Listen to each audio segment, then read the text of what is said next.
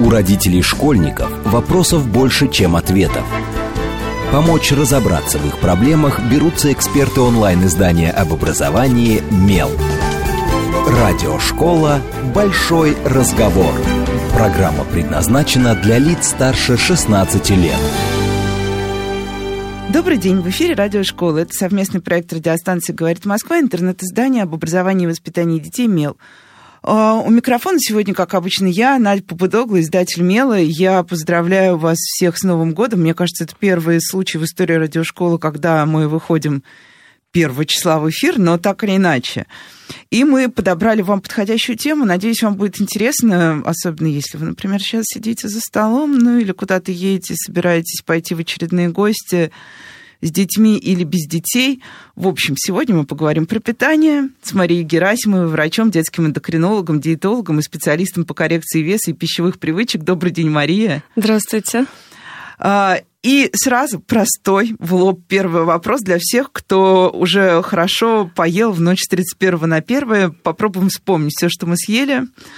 А, и что на самом деле не стоило нам есть. В общем, если мы будем смотреть на новогодний стол в ретроспективе, а, все наши любимые блюда, оливье, мимоза, холодец, мне кажется, мы знаем все наперечет. А что из этого самое неполезное? Начнем с детей. Вот что не стоило давать, чтобы в следующий Новый год мы, например, не повторили ошибку, ну или хотя бы сегодня уже не запихивали в детей остатки холодца любой ценой. Или наоборот запихивали. Коллаген же полезно. Очень э, хорошая тема. Обожаю тему новогодних застолий. В принципе, рассуждение в ключе, а что было самое вредное. Если мы говорим про конкретный вред, и вы уже запихнули что-то в ребенка, и с ним все хорошо, значит, очевидного ущерба ему эти блюда не принесли. То есть я сейчас имею в виду детей, у которых есть какие-то хронические заболевания, аллергия на какие-то продукты, непереносимость каких-то продуктов, а, сам факт присутствия продукта, либо вот э, дозозависимая непереносимость. То есть если с ребеночком все отлично, у него не болит живот от переедания, его не тошнит, нет проблем со стулом, то ничего криминального на самом деле не произошло а, обычно проблема э, праздников, в том числе новогодних, не в том, что мы едим, а в том, сколько и как мы едим. Вот, я хотела спросить, да, прозвучало переедание, как понять, что ты переел, но за исключением того, что угу. ты садишься на диван и не можешь встать. Ну, это крайняя степень переедания, ее все прекрасно, я думаю, по себе знают, и моя задача в процессе работы, допустим, научить человека чувствовать, когда Э, он наелся до комфортной сытости. И с детками то же самое. То есть я учу и говорю, что нужно акцентироваться на ощущениях в области желудка, потому что как раз-таки степень заполняемости желудка показывает нам то достаточно либо недостаточно. Чем более мы осознанны в процессе приема пищи, не отвлекаемся на голубой огонек, э, не превращаем э, сидение за столом с едой в досуг многочасовой, тем больше вероятность, что мы можем отследить, когда нам достаточно. То есть на самом деле переедание э, на Новый год, они носят и такой еще психо эмоционально-социальный характер, что новогодняя еда — это далеко не только еда, это действительно досуг, это радость, это эмоции, это способ себя порадовать. Ритуальное действие. Можно, да, можно много долго говорить об этом. А, наверное, я думаю, с точки зрения вот пользы для детишек и вообще в целом важно проговорить режим именно питания в новогодние дни, потому что часто бывает, что режим привычный сбивается, а, дети там, не знаю, завтракают какими-то остатками сладостей, потом... А, обедают остатками салатов. Да, в лучшем случае, если они обедают, обычно они, может быть, просто там забегают на кухню, что-то хватают и убегают. И вечером, ну, как правило, да, какое-то обильное застолье в гостях у бабушки, у друзей. То есть здесь даже в такие дни дни важно соблюдать режимность, чтобы ребенок завтракал привычной едой, э, чтобы эта еда давала ему сытость на хотя бы там часа на 3-4. То есть те же принципы, которые обычно семья придерживается, надеюсь, что многие уже начинают слышать про овощи, сложные углеводы и белок в один прием еды, вот к этому мы и приходим. И, конечно же, еще никогда не играет на руку количество блюд, которые готовятся перед Новым годом. Как правило, это ведра, огромное просто количество контейнеров, этих салатов, холодцов. это прекрасные все блюда. Я сама люблю есть только именно вот такие, знаете, трушные мамины варианты, э, без всяких ПП-вариаций, но это должно быть в адекватном количестве. То есть не надо на 7 дней этот салат растягивать. Можно всегда заказать готовый, можно купить вареные овощи, еще раз порезать, например, если очень В общем, хочется. да, можно, да. если да, если есть... не наелся оливье, всегда можно добавить. Проблемы, да, мне кажется, да, да, теперь да. нет. И вот эти вот, конечно, такие архаичные, наверное, привычки остаются со времен дефицитных лет. Ну, мне кажется, мы можем себе позволить на благо наших детей потихонечку отпускать вот эту тревожность подспудную, связанную с тем, что еда закончится. Да, я недавно читала очень интересный материал, как раз э, где рассказывался о том, собственно, как, в общем, россияне полюбили есть, и почему россияне ели вот очень, какой-то период жизни очень много вот э, завтрак с тремя бутербродами с маслом и с колбаской поверху. Угу, вот это угу. все, в общем, наша историческая да, память нас э, да. не отпускает. И много-много голодных лет, которые действительно были голодными и которые привели угу. к формированию совершенно определенных привычек. Да. А, но все равно, вот я зацеплюсь за две фразы. Сначала э, то, что даже не имеет прямого отношения к Новому году, ребенок сыт. Угу. Потому что, мне кажется, это общая боль многих родителей. Вот ты положил ребенку обед на тарелку, он там что-то поклевал здесь, поклевал тут, дальше он говорит сыт. Угу. Тебе кажется, что он ничего не съел. Угу. Угу. А, а он уверяет, что он уже наелся. Дальше родители, как обычно, ложечка за маму, ложечка за папу, особенно если даже не только Дедушки, родители, а старшие, да, угу. обязательно будет уложено в ребенка все, что было на тарелке, даже если он уже там еле жует. Вот как, э, насколько дети в состоянии адекватно оценивать свой уровень сытости, а не просто уходить там, например, не очень хочется рыбу, поэтому скажу, что я сыт, и угу. вот типа ловко угу. соскочу. Угу. И как понять, что ребенок сыт со стороны? Дети более чем адекватно воспринимают свои физические потребности, но если нет какого-то отягощенного бэкграунда, когда вот ну, ребенок не вскармливался, например, э, не по требованию, когда там прикорм какой-то через насилие был, и у детей достаточно быстро восстанавливается вот это ну, понимание своего тела, достаточно мне или нет. Вот тот пример с рыбой, который вы привели, это уже не столько про сытость, сколько про то, что дети имеют свои какие-то предпочтения в еде, они не обязаны следовать нашим представлениям, что, о боже, надо есть рыбу. И а как же рыбный день? Ну, это необходимо, но, опять же, мы же не можем насильно в ребенка это впихивать. Мы можем предлагать, э, сами есть и подаем этим пример, показываем, что там родители питаются разнообразно, им это нравится, э, они что-то пробуют, привлекать ребенка к готовке. И таким образом мы можем усилить его пищевой интерес к какому-то продукту и ребенок будет ну, получать опыт взаимодействия с этой едой. Это так же, как прикорм, если сейчас вспомнят э, кто, слушатели, слушательницы, что когда ребенку дают, например, пюре брокколи, он его выплевывает, сразу ставится крест. Он у меня не едок, брокколи не его продукт. Э, чтобы понять, как тебе этот продукт опасный, не опасный, вкусный, невкусный, может пройти до 40-50 проб взаимодействия с этим продуктом. Ого. И, в принципе, у взрослых то же самое. Вспомните шутки про горький шоколад и оливки, и маслины, да, называется «повзрослело». То есть это такие процессы не моментальные. Взрослые часто от детей хотят, вот, чтобы все было хорошо. Но тут вот идет еще такое разделение ответственности. Взрослый предлагает определенный набор, который считает безопасным э, и с точки зрения зрения вот, ну, пищевой безопасности, э, разнообразным, и чтобы при этом взрослому было окей это готовить, а не любой ценой называется котлеты прокрутить. А ребенок уже определяет, чего и сколько из этого он выберет. То есть мы задаем состав и примерно пропорции группы продуктов. Там половина овощи, фрукты, четверть объема какие-то гарниры, крупы, каши, макароны, и четверть идет на белок различного происхождения.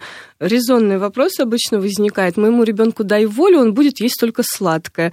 Ответ... Или только макароны. Или только макароны. Ответ простой. Сладкое не надо давать в таком количестве, чтобы ребенок наелся. То есть это опять проблема не ребенка, а проблема среды, в которой он растет. Э, это опять же родительский контроль. Сладкое абсолютно можно есть спокойно, если это, ну вот, опять же, если в процентах, что 90% питания у нас вот все перечислено то, что выше, надо есть. да, то, что дает нам полезные питательные вещества для роста, развития. И 10% это вот так называемый джанк, сладости, фастфуд и вот это вот все там бабушкины печенье и прочее, прочее. Вот, то есть, пожалуйста, если в такой пропорции это присутствует на столе, ребенок этим не наестся. И логично он начнет, ну, хотя бы есть то, что он ест. Макароны, окей, макароны. Поел неделю макароны, купили гречневые макароны, дали попробовать. Не понравилось, поел обычные. То есть мы вот так вот идем э, потихонечку, шаг за шагом, с валерьяночкой под ручку, и так вот все это выстраивается. И тут еще, да, наверное, дальше продолжая вот эту линию, наелся, не наелся, очень важно, как проходит процесс еды. Многие дети смотрят мультики, да, всякие видосы, видосики картина. на Ютубе, Э, телек часто, телевизор, да, простите, телевизор часто фоном идет.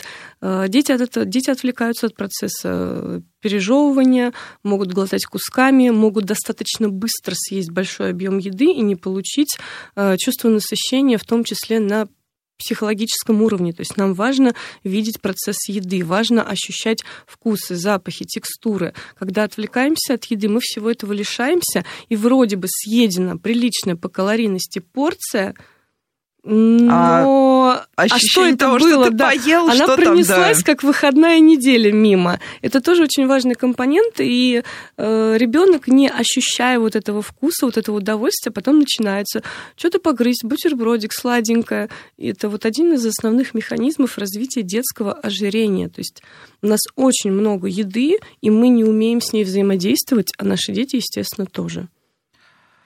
Сейчас мой ребенок не сказал бы вам спасибо, потому что у нас есть правило, что угу. пока мы едим, у нас выключен телевизор, не работает планшет, и что завтрак ужин для того, чтобы мы немножко пообщались и поели, Абсолютно а не верно. для телевизора да, и да. развлечений. Он будет очень огорчен, он постоянно не Но... теряет надежды уже угу. много лет изменить угу. эти правила. Но а, про перекусы, кстати, сразу пойду э, к ним, и логично, мне кажется, угу. потому что перекусы будут сопровождать нас все новогодние праздники, в том числе мы, угу. родители, будем попустительствовать, потому что когда угу. не хочется готовить, ты скажешь, иди возьми там там есть печенье, яблоко, э, налейся молока, воды, сока и так далее. Угу. А, насколько вообще практика перекуса э, имеет право на существование. Ну, и тем более потом начинается уже через неделю, у нас уже опять начнется учебная неделя, угу. и дети будут бесконечно перекусывать. Плюс ко всему в каждой школе есть автомат, который продает все, что, наверное, не стоило в школе продавать. Ну, по крайней мере, я вот ну, тщетно борюсь с какими-то конфетами коровка, угу. круассанами в упаковке и всем остальным, Seven что ребенок, да, что ребенок может купить, угу. потому что действительно питаться правильно и последовательно в учебные дни получается далеко не всегда, а ну понятно, что конфета быстро забьет голод. Угу. Плюс ко всему моральное удовлетворение ну, от запрещенки. не на большое количество времени. Да, вот как, угу. какие перекусы нормальные, какие угу. нет, и как вообще с ними быть, насколько они вредны в целом, вот эта практика подхватывания? Это очень демонизированная история с перекусами за последние годы. Э, в первую очередь нужно э, понять, уложить в голове, что перекус от основного приема пищи отличается объемом. То есть основной прием еды у нас происходит на такое существенное, на существенное чувство голода, и задача основного приема пищи дать нам ощущение сытости ну, на 3-5 часов. А перекус – это такая палочка-выручалочка, которая нужна, когда нет возможности поесть э, более объемно, более сытно, когда мы понимаем, что вот сейчас прошло три часа после завтрака, а я еще пять часов буду где-то не дома – и нет нигде возможности поесть. Или ребенок вот начинаются эти походы между кружками после да, школы. Да, да, да. то есть тут тогда музыкалка, нам на помощь... спорт, музыкалка, спорт, да, домашка, школа, да, домашка. Да. А когда жить называется. Вот. И тогда мы можем использовать формат перекуса, что-то, что не надо готовить, чтобы ребенок поел. А можно ли так использовать дома такую схему абсолютно нормальная схема. И я считаю, что мамы, да и все остальные не должны проводить кучу времени с заготовкой. А, задача именно, да, да, да, задача именно следить за составом питания. С точки зрения неоптимальности, сладкие перекусы, конечно, не дадут нам того эффекта, который мы хотим. То есть, если мы хотим ребенка напитать, утолить его голод и потребность э, в питательных веществах, это должна быть, ну вот, обычная базовая еда. Это могут быть бутерброды э, с каким-то овощем, это может быть заранее приготовленный сырник или запеканка с каким-то фруктом, это могут быть вареные яйца, стакан молока и кусок хлеба, и, допустим, яблоко или груша. То есть здесь опять э, отсылка к той пропорции, о которой я говорила в начале, половина фрукта, овощи, четверть белок, четверть углеводы, и вы вправе наполнять так, как вам удобно, тем, что у вас есть. То есть обычно это очень в расслабляет эта мысль. это прекрасно. Это то, что дает на самом деле э, женщине в семье ощущение, что она не автомат по производству питания. И, кстати, это очень помогает детям самим э, как можно раньше обрести самостоятельность в вопросах готовки. Любой ребенок может взять огурец из холодильника, кусок хлеба, ну, не знаю, там, нарезку какую-нибудь мясную. Ну да, у моего ребенка стандартный перекус, он берет сыр, огурцы и вот и вода. Потому что как очень, так исторически очень, он очень, пьет да, только воду. Хлебушек можно. О, хлебушек, да. Хлебушек, кстати, оправдываем хлебушек, да. Да, абсолютно ничего ужасного в нем нету. Э, любой прием пищи хорош, если он по голоду, и, и если это не прям вот какое-то безумное количество сладкого. Угу. А, кстати, вот все-таки немножко вернусь еще к новогодней теме, потому что да, все равно будет еще неделя гостей и ресторанов и остального. А, есть несколько историй, которые вот считаются, что продукты, которые детям категорически не надо давать. Да? Считается, угу. например, что маленьким детям не надо давать грибы, угу. ну, за исключением, я помню, что, кажется, для шампиньонов угу. делать угу. исключение. Есть ли какие-то еще вот такие, то, что действительно нужно? Ну, понятно, мы уже тоже мантра майонез лучше домашний мы выучили, ну вот, а что не стоит так, так, значит, Домашний майонез майонез. Не-не-не, смотрите. Ну, давайте, да, уже начнем тогда с грибов, раз да. начали. Действительно, шампиньоны, вот э, грибы промышленного производства, которые выращиваются в специальной среде, они абсолютно окей в питании ребенка с самого начала прикорма 6 месяцев там мы даем, соответственно, термически обработанные, потом абсолютно спокойно ребенок даже сырые шампиньоны, если они ну, помыты, на них нет земли, может есть. А, это обычно у нас такая пометочка идет к лесным грибам непонятного происхождения. То есть только непонятно, начиная... кто собрал, непонятно, да, где собрал и какие, когда, какие и что это были за грибы. Какие познания у человека в грибах, потому что это все-таки очень сложная история, если ей не заниматься постоянно. С трех лет мы можем предлагать единичные пробы таких грибов, э, тщательно термически обработанных, то есть сначала отваренные, потом, может, потушенные, но это не на постоянку, и только после 7 лет уже это может как-то плюс-минус быть в рационе, но на самом деле я не думаю, что это очень уж прям актуальная история. Да, мне кажется, да, мы не Скорее всего, вот грибы. эти вот соленья, и опять же, домашние соленья, там есть э, риск заразиться ботулизмом, бактерии, которая живет в отсутствии кислорода, и вот все эти домашние заготовочки, это шикарная среда. Э, в Америке очень, кстати, это распространенная история у нас как-то, мне кажется, Неужели? реже. Да, да, да, но там много тоже всяких этих заготовок. Ну да, там еще вообще есть традиция более консервированные истории, вот, вот, да. эти супы в банках. Нет, и... это именно домашние. А, прям потому домашний, что все-таки на производстве контроль качества безопасности и обработки санитарной, он в разы выше. И там берутся постоянно пробы ну, э, да. из различных партий. Бабушки такое не делают. Нет, Поэтому не делают, точно. Детям совершенно точно это не нужно. И я даже вот Э, считаю, что какие-то там вот эти консервированные салаты, лечо и прочее. То есть это продукты с большим содержанием сахара и соли, и при этом с низкой пищевой ценностью все-таки. То есть дайте овощи, дайте обычные фрукты. Но если ребенку нравится, окей, да, там сколько-то, ложку-две можно. А дальше, домашний майонез. домашний майонез добавляется сырой желток яйца и вообще все продукты животного происхождения без термической обработки детям до 7 лет не рекомендованы по соображениям пищевой безопасности. То есть вы можете быть уверены, там, не знаю, в поставщике мяса дать ребенку ломтик карпаччо, но это ваша и только ваша ответственность. Потому Мне что кажется, я сама боюсь есть сырое мясо в Москве. Вот, вот, да, то же самое. Ну, вот про роллы тоже всегда дебаты ходят, но мы не можем запретить, мы не можем связать руки, мы только предупреждаем, что опасность есть, вероятность есть. А уже что с этим делать, вы решаете сами. То же самое беременные, кормящие и пожилые, потому что это группы, которые более подвержены риску тяжелого течения пищевой инфекции. А молочные продукты из непастеризованного молока и, в принципе, непастеризованное молоко. Вот эти Рыночное, все... фермерское, Да, бабушкиное, фермерское, экологичное. Ну, никто не знает, что там с этой козой или с этой коровой этой бабушки, какими руками этот сыр делался. То есть, опять же, хочется чего-то натурального, как я еще иногда говорю, знакомство, близкое знакомство с природой иногда бывает очень опасным, поэтому не надо искушать. Э, что еще детям прям не рекомендовано? Детям до двух лет не рекомендовано сладкое, содержащее сахар. Но опять же, если лизнул там ложку крема или что-то съел, ну, ну ничего страшного не случится. Мы говорим именно про постоянное употребление. Опять же, дети, которые ну, имеют какую-то аллергию, непереносимость. С аллергией это вообще вопрос э, ну, жизни и какого-то неблагоприятного ну, мне кажется, исхода. да, как раз э, с аллергиями тут родители максимально всегда внимательны. Ну, да, да, все Судя по практике детсадовских да. чатов, где ты знал все об аллергиях всех да, детей. Да, да, да. И здесь только вот ну, проблема, если идете куда-то в ресторан, либо в гости, то есть это узнавать заранее, спрашивать. Относительно салатов, которые, да, много дней хранятся, вот все отварные овощи и там мясо, колбаска в холодильнике хранятся, по-моему, от 36 до 48 часов. Роспотребовские нормы. То есть это даже не заправленный. Заправленный салат, там его счет идет жизни на часы.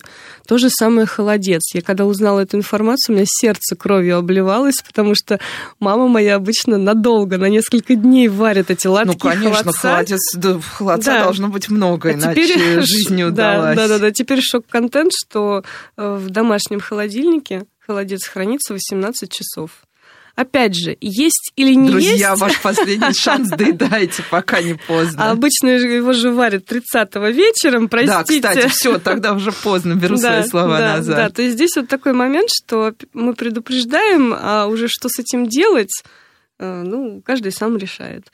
Вот такие, в общем-то, не самые сложные, но очень почему-то неудобные для наших реалий правила. Я представила, да, как сейчас все вздохнули над своими тарелками и поковыряли да, все происходящее да, да, да. в этой тарелке, посмотрели, как назад... там шевелится, не шевелится. Да, когда писала эту информацию в блоге, тоже, что же теперь делать? Я говорю, я не знаю, что делать, я просто привела вам цифры, от которых сама в шоке, в общем-то.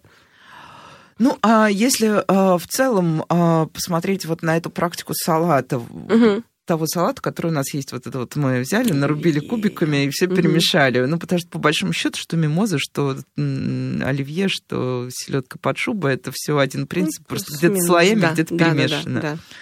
Насколько это для детского желудка удобоваримая штука, хотя вроде бы все нормально, что там немножко картошки, ну, немножко если, да, огурчика. Да. Если мы начинаем разбивать на составные компоненты то же самое оливье, мы вообще можем все это выложить по э, вот этой тарелке да, правильного да, питания. Как да. раз я Особ- Особенно если гурманы, которые там язык используют в оливье или отварное мясо, у вас морковь, у вас картошка, у вас горошек, э, получается мясо, да, огурчик кто-то добавляет соленый.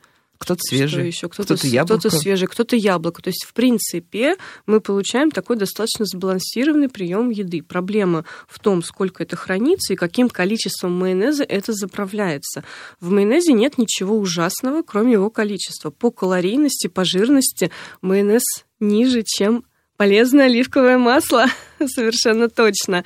И если это какая-то, не знаю, ну, адекватный адекватное количество, там, чайная ложка, условно говоря, на человека, на порцию, то это никаких проблем не вызывает. Ну и сейчас тогда э, пойду еще раз посчитаю в голове, э, сколько там осталось моим салатом в холодильнике. Угу. А мы пока уходим на новости и сразу после новостей поговорим еще немножко, э, например, о селедке под шубой, э, коронное блюдо нашего стола. С вами Радиошкола, не отключайтесь. У родителей школьников вопросов больше, чем ответов. Помочь разобраться в их проблемах берутся эксперты онлайн-издания об образовании «Мел». Радиошкола «Большой разговор». Добрый день, в эфире снова радиошкола. Это совместный проект радиостанции «Говорит Москва», интернет-издание образования и воспитания детей «Мел». У микрофона по-прежнему я, издатель Мел Надя Попудогла. В гостях у меня по-прежнему Мария Герасимова, врач, детский эндокринолог, диетолог и специалист по коррекции веса и пищевых привычек. Добрый день еще раз, Мария. Еще раз здравствуйте, да. И обсуждаем мы сегодня как раз наши новогодние пищевые привычки, как они соотносятся с нашими детьми, как вообще что нам есть, на что ориентироваться, когда мы кормим детей так, чтобы они были сытыми, довольными и счастливыми, а мы не надрывались э, с ножом э, и всем остальным на кухонном столе. Вот это сейчас быстренько я тут замучу котлет на всю неделю вперед. А, я обещала, когда мы уходили на новости, э, спросить про селедку, и даже не только потому, что действительно селедка под шубу это такое ключевое блюдо российского новогоднего стола. Но селедка еще как бы постоянный гость э, детсадовского меню. Да, это действительно так. Угу. И даже школьного меню. Угу. При этом селедка вызывает больше всего вопросов у родителей. Из года в год происходят столкновения а, а, воспитателей и родителей, которые одни требуют отменить селедку, другие говорят, от нас ничего не зависит. Показана норма рыбы. А селедка, судя по всему, какой, получается уж самая... какой рыбы мы Да, вот насколько да? вредна ли детям соленая рыба а селедка, и действительно, каков э, рациональный повод э, обязательно давать детям селедку раз в неделю, как это делают в детсадах? Ну, пытаются делать, скажем так. Ни разу не сталкивалась у сына в садике с селедкой. Там какие-то обычно да, рыбные котлетки. Он бы точно не стал есть селедку, ему не нравится такое вот э, жирное масляное. Проблема основная сельди в ее солености. То есть это высокосолевой продукт, но и тут вопрос, наверное, даже больше предпочтения ребенка, как он это может есть. Потому что с точки зрения именно пользы э, все правильно делают, стараются дать одну порцию жирной рыбы в неделю. Это может быть как селедка, так и скумбрия, так и какая-то красная рыба. Ну, просто селедка, она наиболее бюджетна. Ну, то есть это... Да, да, то есть, в принципе, это обосновано, но, естественно, соли много. И учитывая то, что в целом рацион, скорее всего, избыточен по соли, если это, ну, какого-то мы такого стандартного ребенка рассматриваем, то вот в этом проблема, а не в селедке. Ее жирность это ее плюс, потому что это полезные жиры, которые нужны ребенку, ну, в принципе, человеку. Те самые рыбные жиры. Да, да, да, да. А, кстати, а вот соль, да, а, я мне кажется, вот за время, что я э, занимаюсь темой воспитания, образования детей, я пронаблюдала уже несколько периодов соли, э, когда соль была врагом, соль угу. была другом, потом опять врагом. Э, ну и вообще, мне кажется, это свойственно нашему отношению к соли. На самом деле, вот э, насколько как действительно нужно все солить так, чтобы ребенок получал достаточно, и мы не пересаливали все вокруг, и не недосаливали, кстати, что, мне кажется, даже большая проблема, потому что, например, я помню, что как раз, когда мой ребенок был маленьким, его педиатр здесь говорил, что при корме не надо солить, например.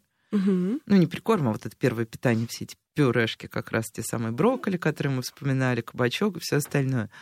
А педиатр во Франции, которая ну, тоже наблюдала моего ребенка, поскольку мы жили тогда на две страны немножко, она говорила, боже мой, почему вы кормите детей такой невкусной ерундой? Все должно быть посольно, можно добавлять приправы, просто нужно быть умеренным. В общем, про соль, да, что с ней?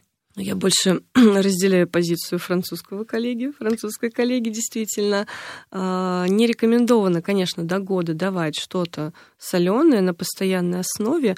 И вот это вот не солить прикорм ну, несет такую задачу, чтобы ребенок прочувствовал естественный вкус продукта, потому что это всегда более ну, такая насыщенная история на самом деле. Но вот в случае с пюрешками, вот этими промышленными, я вообще не понимаю, как их едят, потому что пюре из брокколи и, не знаю, брокколи на пару — это две огромные разницы. И я здесь, на самом деле, зато, э, во-первых, это ну, удобно, быстрее для мамы, проще вообще для всей семьи, когда прикорм начинает водиться с общего стола.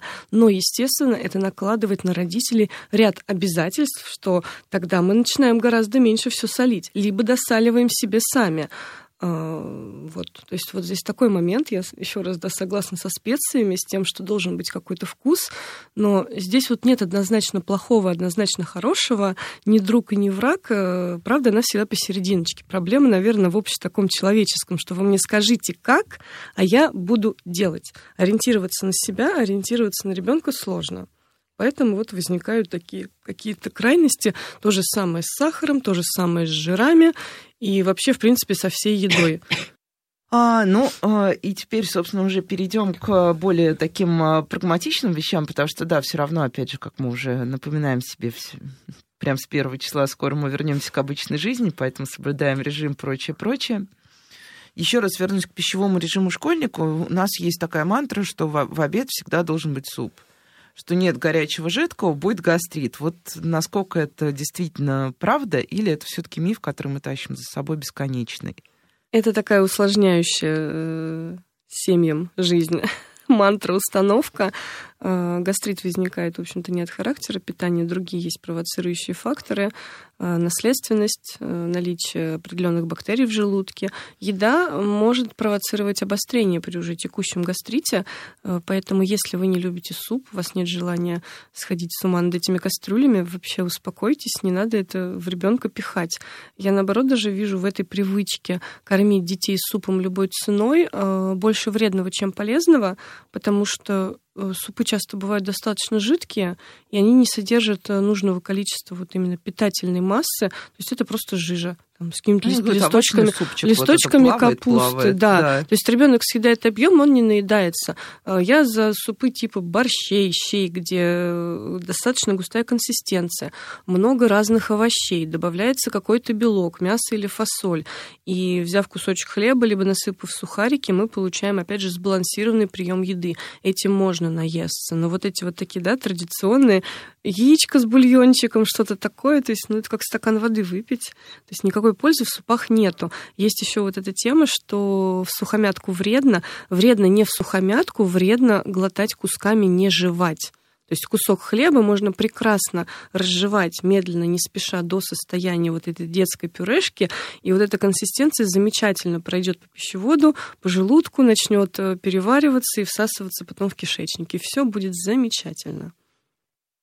Но а, есть такая тоже такое, а, мне кажется, заблуждение или не заблуждение. Сейчас тоже разберемся, что вообще, ну как бы проблема запоров у детей, она у нас такая немножко табуирована, но при этом мы знаем, что когда ребенок начинает ходить в сад и в школу, она часто обостряется, потому угу. что мы знаем качество э, санузлов в наших да. государственных учреждениях, и далеко не все дети готовы э, идти в туалет э, под взглядами 15 одноклассников, которые тусуются в этом туалете, uh-huh, потому uh-huh. что там их учителя не видят. Ну, дальше начинается я терплю-терплю, потом uh-huh. я ем кусочек хлеба, еще один кусочек хлеба, водой не запиваю, вечером прихожу, uh-huh, все, uh-huh. в туалет покакать не могу. В общем, на самом деле, что провоцирует детские запоры, э, помимо вот мифа о том, что это все мучное, и как и влияет ли на них как раз вот это несбалансированное питание школьника, который действительно часто не имеет возможности похлебать суп, съесть второе и запить все это компотом. Или съесть морковку и огурец что да. гораздо проще.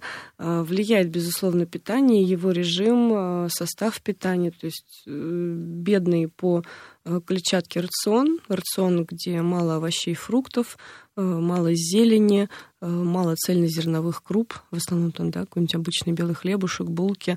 То есть это больше будет вероятность возникновения запоров, потому что пищевые волокна как раз-таки помогают формировать вот объем Э, каловых масс, которые потом могут нормально проходить да, по кишечнику. А, также пищевые волокна стимулируют, э, собственно, моторику, двигательную активность э, кишечника, помогает с этим.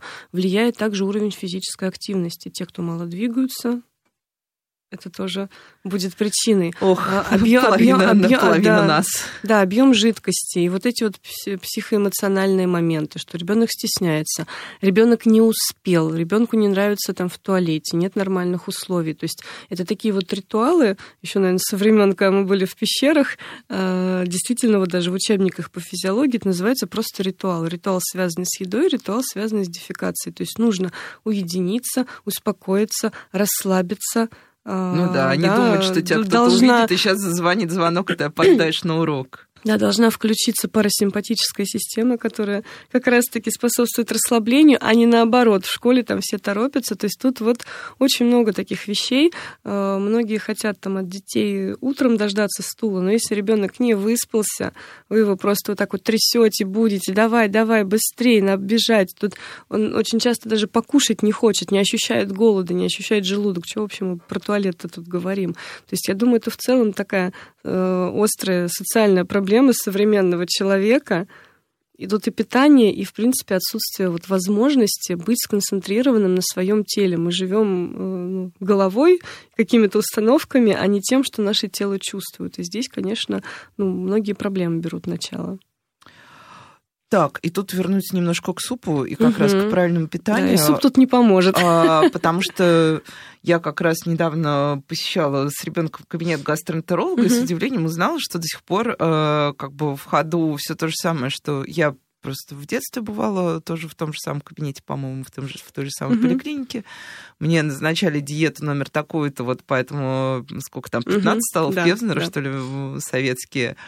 И сейчас моему ребенку назначили снова, кажется, диет номер 5 или диет номер угу. 8. Нет, номер 8 это для похудания, мне кажется, женщины используют. 8 и 9, да. Пятый стол обычно. Да, да. пятый стол. И я такая, оп, и я попала. Ну, потому что на самом деле в нашей жизни пятый стол совершенно невозможен а, в полном объеме. И я такая говорю, ну а можно что делать-то? И мне говорят, соблюдать диету. Угу, Ладно, пошли, угу. дорогой, попробуем. Да. Вот э, смысл вот и все эти столы, они же как раз подразумевают вот это обязательное питание и с супом в том числе. Там везде он присутствует угу, как угу. Э, прям константа. Вот э, какой смысл тогда всех этих диет?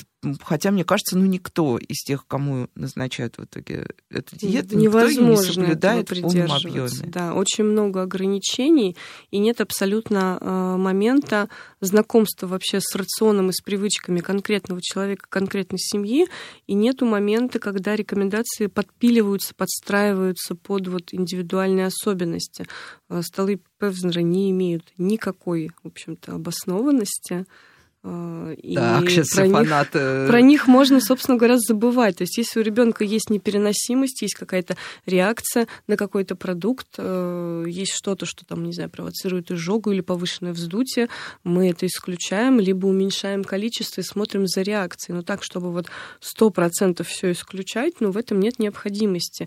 И опять же, вот назначение стола не решает кучу других вопросов, которые мы уже, в общем-то, в запоре, в истории с запорами разобрали, что это не решает проблему того, что ребенок не спит, не высыпается, нормально не кушает с утра по голоду, потом ну вот стандартный, да, школьник утром просыпается, есть не хочу. Либо что-то сладкое в него запихнули, либо вообще ничего, пошел в школу. В школе завтрак не нравится, выпивает стакан компота, съедает кусок хлеба. А потом либо бежит в магазин, ну, да, я да, потом наблюдаю. берут, да, потом начинаются эти автоматы, магазины, потом обед, который тоже редко кому нравится, опять автоматы, магазины, а вечером мама, давай правильно попитаемся, я приготовила да, тебе да, стол. Да, да, Потом в лучшем случае ребенок пообедает дома, возможно, даже не переезд. Но если идет потом после школы на кружки, опять вот эта вот вся беготня, все вот эти кусочки, чувство голода толком ни разу не возникло, и не было удовлетворения вот потребности в нормальной еде. И вечером ребенок приходит домой и, как правило, вечером переедает. При том, что по калориям он уже нормально нахватался в течение вот этих перекусиков. И еще очень часто же бывает, что дети сидят за уроками дома, например, им скучно, им хочется как-то отвлечься. Еда становится вот таким отвлекающим моментом. Да, подгрызание да, постоянное. Да, вместо того, чтобы встать, просто размяться, отдохнуть, переговорить с родителем, еда вот такую функцию выполняет. Это, кстати, для Нового года актуально. А почему дети и вообще люди много едят на праздники? Потому что много еды и куча времени, и абсолютно не распланирован досуг и активность. Ну, плюс ко всему, мы же привыкли, мы смотрим фильмы, делаем попкорн, открываем чипсы. Да, да. И не только на Новый год, в принципе, Кстати, это, да, досуг, это... это досуг многих семей. Просто на Новый год как будто вот что-то Он невероятное происходит. полностью. Как да, вот да, 7 да, дней мы проведем да, а проблем, именно так. Проблема никуда не уходит. И после Нового года начинаются диеты вместо того, чтобы менять образ жизни, хоть по чуть-чуть. А, ну, я спрашиваю про чипсы, потому что мне кажется, это как раз э, такое ну, вернее, как все, что любят дети. Когда, например, к моему ребенку приходят гости, если mm-hmm. я спрошу, что им приготовить, я услышу очень простой ответ. Мам, пожалуйста, закажи нам пиццу и купи там два пакета чипсов и два uh-huh, пакета попкорна. Uh-huh. Я разрешаю обычно, uh-huh. потому что, ну, как бы это вечеринка, пусть она будет как вечеринка, полезно съедим потом. Ну, я им просто подсовываю какие-то еще морковные палки и прочее, что они тоже сгрызут на самом деле. Прекрасно. Да, да. Вот. А что из этого тоже максимально вредное? Потому что вот попкорн, ну, на самом деле, ну что там такого вообще? Это же Ну, кукуруза, это на самом деле цельное зерно, да. и, и если вы еще сама это, например, приготовили и устроили такой для детей перформанс, сейчас мы в микроволновке, либо в сковородке эти зернышки сделаем. Продаются же пакетики да, уже да, да. с зерном. Вообще не проблема, замечательно, но надо просто смотреть составы, потому что в попкорне может быть много масла, в котором его обжаривают. И, опять же, проблема не в масле. В масле нет ничего плохого. Проблема в его количестве, что эти же самые жиры могли быть получены осознанно, когда вы заправляете заправляли самостоятельно салат. То есть это просто лишние пустые калории в случае с попкорном. Опять же, от одного пакетика маленького ничего не будет. Если это на постоянке, еда, ну, понятно, то да, мы отлично мы понимаем, да, да, там мы ничего не едим, а потом начинается. То есть, в принципе, вся готовая еда, промышленно обработанная, она более калорийная, чем то, что вы готовите сами, потому что нужно, чтобы было вкусно, чтобы это ели, чтобы это покупали. И используется масло, соль и сахар в количествах, которые превышают адекватные уровни. Ой, кстати, вспомнила одну новогоднюю историю, которую не спросила, нужно спросить. У нас есть символ благосостояния советского mm-hmm. гражданина э, на Новый год. Это икра красная, mm-hmm. э, икра черная. Это символ того, что, мне кажется, добился уже всего в жизни относительно ее стоимости сейчас. Mm-hmm. Я когда рассказываю своему ребенку, что в детстве меня кормили черной икрой э, чайными ложками, как рыбьим жиром, ну, у моей бабушки было такое поверье. Угу. говорит, мама, вы, наверное, были очень богатыми. Я говорю, нет, икра была очень дешевая. Мы жили в СССР. Да, мы жили в СССР. Вот, насколько детям можно икру, особенно маленьким? Потому что, ну, вот эти бутерброды, они угу. неминуемо тоже угу. все-таки угу. либо дома, либо в гостях тебя встретят. Угу. Ну, проба икры допустимы с трех лет. То есть Едем То есть, как бы, да, не, не страшно, да. Вопрос, опять же, что кому-то очень нравится, а кому-то не нравится. И опять же вопрос, вот, ну, где вы эту икру купили? И как хранили? Как ее хранили, то есть тут больше такие моменты. С трех лет в качестве пробы спокойно можно. Ну, не страшно, если ребенок и раньше, опять же, попробует. То есть мир не рухнет. Вот эти все возрастные э, не ра- рамки, да, угу. они такие очень, на самом деле, условные. Они как будто бы больше для родителей. Ну, если не считая вот сырую еду, то есть тут вот рекомендовано до 7 лет. Ну вот тут я, наверное, акцентирую угу. еще э, внимание на том, где куплено, потому что вот я, например, стою, в, наверное, в 155 материнских сообществах. Угу. В одном из крупнейших, в одной социальной сети перед Новым годом начинается девочки, наш поставщик везет и корку, цены ниже, чем в магазине. Ну и дальше выкладывают фото этих вот литрушек с икрой, которые там то ли с Камчатки, то ли еще откуда-то едут. Вот почему эту икру все-таки не стоит покупать, несмотря на то, что она дешевле. Ну, я не знаю, стоит или не стоит, опять же, потому что, может быть, это действительно с нормального производства везется какая-то партия. Угу. Тут, я думаю, есть смысл, если мы хотим действительно понять, ок или не ок, запросить какие-то документы, сертификаты. Откуда которые... взялась икорка? Да, откуда икорка. То есть, если сами ее там где-то на лавке сделали, ну, ну такое себе. Если действительно будут предоставлены документы, которые вообще не вызывают вопросов, почему нет? То есть мы же действительно понимаем, что в розничной торговле огромные накрутки, и сырье все равно как бы стоит меньше. Неизбежно. Мне кажется, да, любой человек, который один раз оказывался да. в тех местах, где икра это не новогодняя угу. роскошь, он Конечно. знает, что да, что все это может быть намного дешевле. Так, ну и от э, икры уже вернусь опять в мир реальности, поскольку в нем икра встречается значительно реже. А, наверное, вот я бы спросила, у нас уже скоро мы будем потихоньку сворачиваться, а, какие-то прям рациональные советы, как вот организовать ну, школьнику, я не знаю, понятно, с подростками бесполезно бороться, они сами все решат, но вот пока или нет. Поговорить-то с ними можно. Да, нет, ну и вот, спросить, что им нравится. А с младшими как сделать так, чтобы вот ребенок э, с утра до вечера более-менее нормально ел, был сытым, счастливым и довольным, а мы не надрывались на кухне. Вот принцип уже вы в первой половине программы сказали, процентаж, давайте напомним. Э, да, белки. половина овощи, фрукты, четверть сложные углеводы, крупы, макароны, хлеб, хлебцы, хлопья, мюсли без сахара, либо с пониженным содержанием. И четверть это белок, любого происхождения, и животные растительные, мясо, рыба, птица, э, молочные продукты типа йогурта греческого и творога, сыры какие-то невысокой жирности и растительный белок, бобовые, чечевица, нут, фасоль и вот дальше по списку соевые, бобы и тофу. То есть это все замечательная такая база для еды.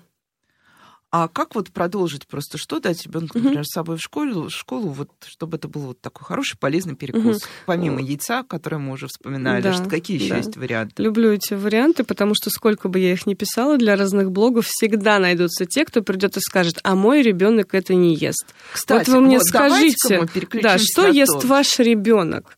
И тогда я могу сказать, что, что ему дать э, да, что дать. То есть опять же, какой-то бутерброд, да, ну бутеры, вот эти всякие сэндвичи, но они даже готовые продаются, и не страшно, если ребенок съел там, не знаю, вот эти, да, треугольничек с тунцом, а вы ему дали огурец.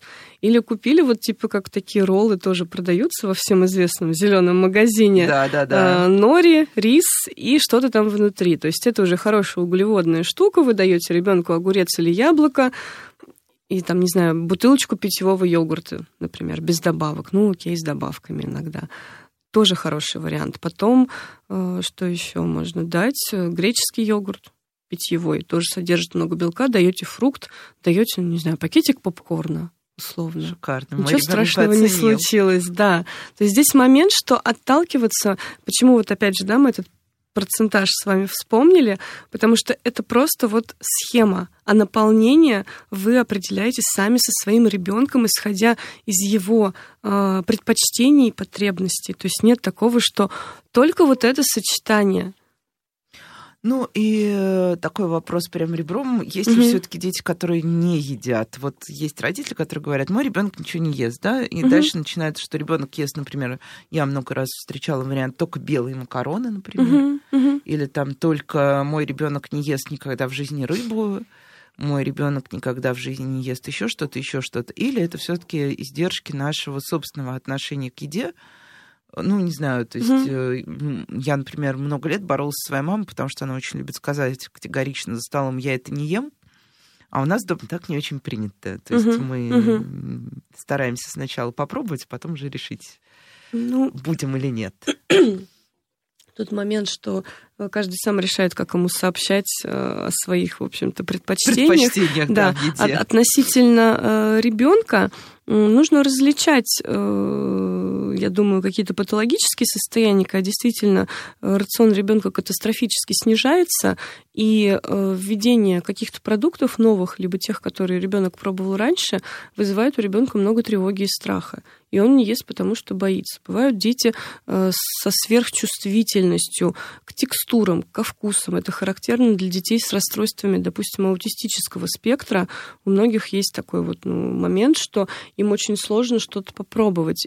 И здесь помогает э, только вот ну, постепенное введение. Э, поэтому ребенок ест или не ест, нужно рассматривать очень э, ну, скажем, глубоко и конкретно на примерах, как родитель подает эту еду, как вообще в целом э, про еду с ребенком разговаривает. То есть, ну, как правило, дети не едят, потому что нет привычки. Вуаля, мне кажется, это отличный финал. Давайте, да, будем вырабатывать у себя нормальные пищевые привычки, и у детей следом за нами. В общем, желаю вам отличных каникул, питайтесь более-менее правильно, не отказывайтесь в приятном, и вернемся на работу сытыми и довольными. С вами была Радиошкола.